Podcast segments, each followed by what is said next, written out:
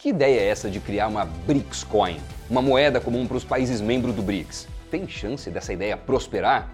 Como seria essa moeda? A proposta de que ela tenha um lastro em ouro funcionaria cinco décadas depois do padrão ouro ter sido extinto? Quais reflexos a moeda do BRICS poderia trazer para o dólar e para o Bitcoin? Vamos entender direito essa história no programa de hoje. Roda a vinheta. Olá, bora começar o Crypto News, está no ar. BRICS, você sabe, é um bloco econômico composto por Brasil, Rússia, Índia, China e África do Sul. A partir do ano que vem entram nesse bloco seis novos países: Argentina, Arábia Saudita, Egito, Emirados Árabes Unidos, Etiópia e Irã. Nos últimos tempos, termos como desdolarização e autonomia financeira têm ganhado força entre os países membros do grupo. Esse grupo de países emergentes está buscando se libertar do que eles chamam de dominância excessiva do dólar americano, querendo desafiar o status quo financeiro global. E para isso, estão considerando a possibilidade de criar uma moeda única para circular no bloco, que seria a BRICS Coin. Rússia, China, só país assim super transparente, confiável, né?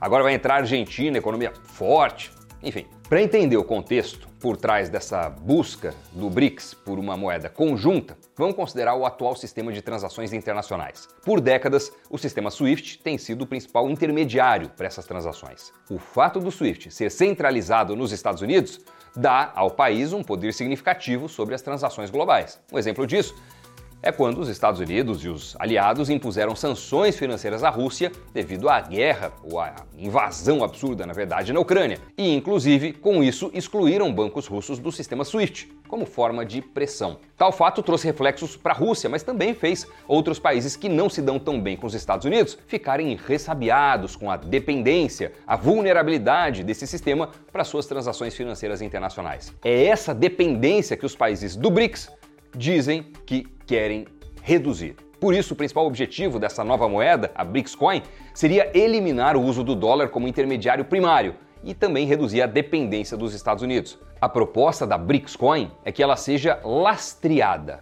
No que? Em ouro. É isso mesmo, ela teria lastro em ouro. O lastro em ouro significa que cada unidade de BRICS Coin teria um valor equivalente a uma determinada quantidade de ouro físico armazenado. Sim, se você se lembra vagamente das aulas de história, isso já foi feito no passado, já tentaram. A proposta é que essa moeda tenha um valor intrínseco respaldado por reservas de ouro mantidas pelo Banco do BRICS. Em outras palavras, diferente do que acontece hoje com o dinheiro tradicional, tipo dólar, o real, o valor da BRICS Coin não seria baseado apenas na confiança nos governos ou instituições do grupo, até porque essa confiança é bem baixa. Seria algo como um novo padrão ouro. Na prática, a mecânica da BRICS Coin funcionaria assim. Ela envolveria a consolidação de reservas de ouro nos cofres do Banco do BRICS, seguida pela emissão de tokens ou títulos que representam esse lastro. Esses tokens serão ou seriam usados para fazer transações comerciais entre os países do bloco. Ou seja, o objetivo não é substituir a moeda nacional de um país no uso do dia a dia. Não, isso não. Mas imagine, por exemplo, uma empresa brasileira exportando produtos para a Índia.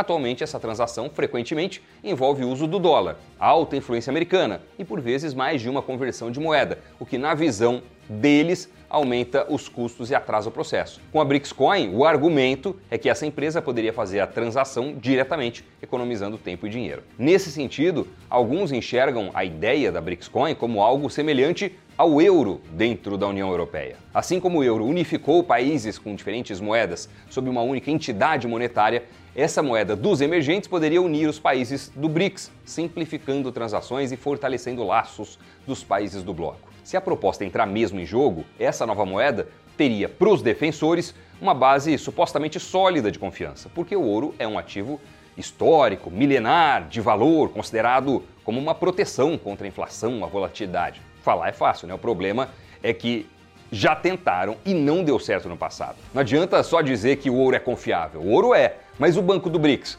é também? Os países que fazem parte do bloco são?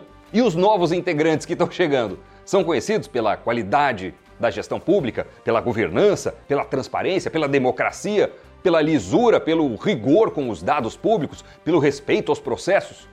O problema não é confiar no ouro, mas em quem diz que tem mesmo aquela quantidade de ouro e quem diz que a paridade é respeitada e que não está emitindo mais moedas ou tokens do que deveria. É um sistema cujo êxito depende necessariamente da confiança nos países membros do BRICS. A garantia de que os tokens possam ser convertidos em ouro real é indispensável para que essa ideia pare de pé. E essa garantia existe. Você confiaria nela? Será mesmo que uma moeda comandada por Brasil, Rússia, Índia, China, Argentina, Etiópia e Irã vai ser mais segura e confiável do que o dólar que existe há mais de 230 anos? Se pudesse, você trocaria um patrimônio em dólar por um patrimônio em BRICS Coin? Mas beleza, digamos que essa história vá para frente. A implementação desse sistema não é trivial. Tem desafios logísticos e regulatórios grandes, especialmente em um bloco de países com diferentes realidades econômicas e regulamentações. Vamos lembrar que na prática até mesmo o antigo padrão ouro extinto em agosto de 1971 pelo então presidente americano, enfrentou desafios ligados à confiança nos governos ao longo da sua história. Imagina com esse elenco que a gente está falando agora. Obviamente, o receio de que governos manipulem suas reservas de ouro ou adotem políticas questionáveis paira sobre essa proposta de BRICS Coin. Um outro ponto, esse mais ligado ao core do nosso programa aqui, é que devido ao lastro em ouro, muitas pessoas têm perguntado se a BRICS Coin poderia rivalizar com o Bitcoin. E a resposta é não. Segurança, confiança e mecanismos são bem diferentes entre elas. O Bitcoin não precisa ter um depósito em nenhum local físico para garantir o seu lastro. O Bitcoin tem uma natureza descentralizada. Não tem um governo, um grupo de governos que o comandam. É uma confiança matemática que mitiga os riscos de manipulação. Além disso, a oferta limitada de bitcoins, né, com um teto de 21 milhões de unidades, é imutável. A BRICS-Coin, teoricamente, teria lastro em ouro, mas esse lastro pode aumentar com o depósito de mais ouro no banco dos BRICS para criar mais tokens. Rússia, China, Índia estão entre os países que mais têm ouro no planeta. Ou seja, a BRICS Coin continua suscetível à inflação e à manipulação econômica que afetam as moedas fiduciárias além de toda a questão de confiança que eu já falei aqui bastante. A tecnologia por trás do Bitcoin, que permite uma verificação incontestável da autenticidade das transações para proteger contra fraudes, também é diferente. Se a discussão sobre a criação da BRICS-Coin reflete a busca por desdolarização e menor dependência e influência dos Estados Unidos, ela não faz nem cócega nem ameaça ao Bitcoin. Né? Se fosse para rivalizar com alguém, seria com o dólar, mas aí você forma sua convicção se o dólar está ameaçado ou não com essa nova proposta. Assunto é polêmico, mas eu acho que a gente deu aqui um panorama da situação. Se você tiver curtido esse programa, mostra isso com um like no vídeo e também se inscrevendo no nosso canal Invest News. E se quiser entrar na polêmica, no debate, pode deixar aqui o seu comentário. É o que você acha da BRICS Coin? É uma boa ideia? Se pudesse, você trocaria dólares ou bitcoins por BRICS Coins? Conta pra mim, eu quero saber. E vamos agora para o Cripto Giro.